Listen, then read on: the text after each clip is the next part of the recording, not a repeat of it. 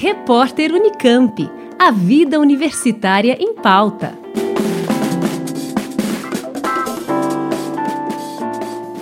A reitoria da Unicamp anunciou a criação de um grupo de trabalho, um GT, que terá como tarefa aprimorar as políticas de inclusão e de permanência estudantil indígena. Atualmente, 254 estudantes indígenas estão matriculados na universidade e há a expectativa de preenchimento de 130 vagas para o ano letivo de 2023. Segundo o reitor da Unicamp, Antônio José de Almeida Meirelles, o GT será montado com a participação de diferentes segmentos da universidade. Uma das ações será a implementação de políticas de saúde mental para esses estudantes. Vai ser montado um grupo de trabalho é, é, sob a coordenação da Pró-Reitoria de Graduação, né?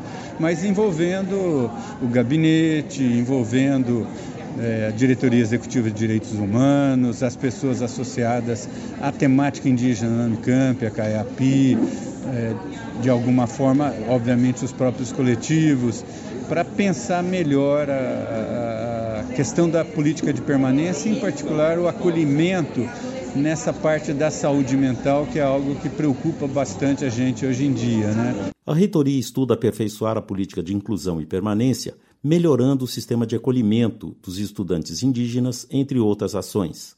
A ideia partiu do coletivo indígena da Unicamp, que formulou um documento com sugestões para a administração. Os indígenas querem mais investimentos na formação de professores e pesquisadores, novas contratações de profissionais de educação, ciência e saúde indígenas, o planejamento de centros de cultura e convívio, além de melhorias nas bolsas de permanência, construção de moradias estudantis em Limeira e Piracicaba e ampliação da moradia em Barão Geraldo. Para a presidente da Comissão Assessora para a Inclusão Acadêmica e Participação dos Povos Indígenas, a CAIAPI, a professora Alik Wunder, é preciso melhorar os protocolos para situações de crise. Eu acho que a gente tem, nas situações como uma situação de morte ou de nascimento, que é, essas pessoas não têm as suas redes de apoio, a instituição precisa estar mais presente. Nesses momentos, quem supriu esse gargalo foram docentes, docentes ligados à comissão. Então, isso é um gargalo que tem a ver com a legislação, né? é uma questão de direito. Né? É, o segundo gargalo que eu vejo é no caso dos indígenas que vêm com família. A estrutura de permanência, as bolsas que nós temos hoje não dão, não dá conta para quem vem com família. Né? Então a gente percebe, a moradia já não dá conta de acolher as famílias. Então é, a universidade dando um pouco de apoio a eles, eles vão realmente conseguir aproveitar essa, essa oportunidade aqui muito melhor. Eu acho que é só algo um pouco a mais que a gente precisa dar. Para Luiz Medina, estudante de administração pública da Unicamp em Limeira, indígena da etnia Guarani e membro do coletivo, a proposta de criação do GT traz esperança a gente sai assim, um pouco mais esperançoso do encaminhamento do GT.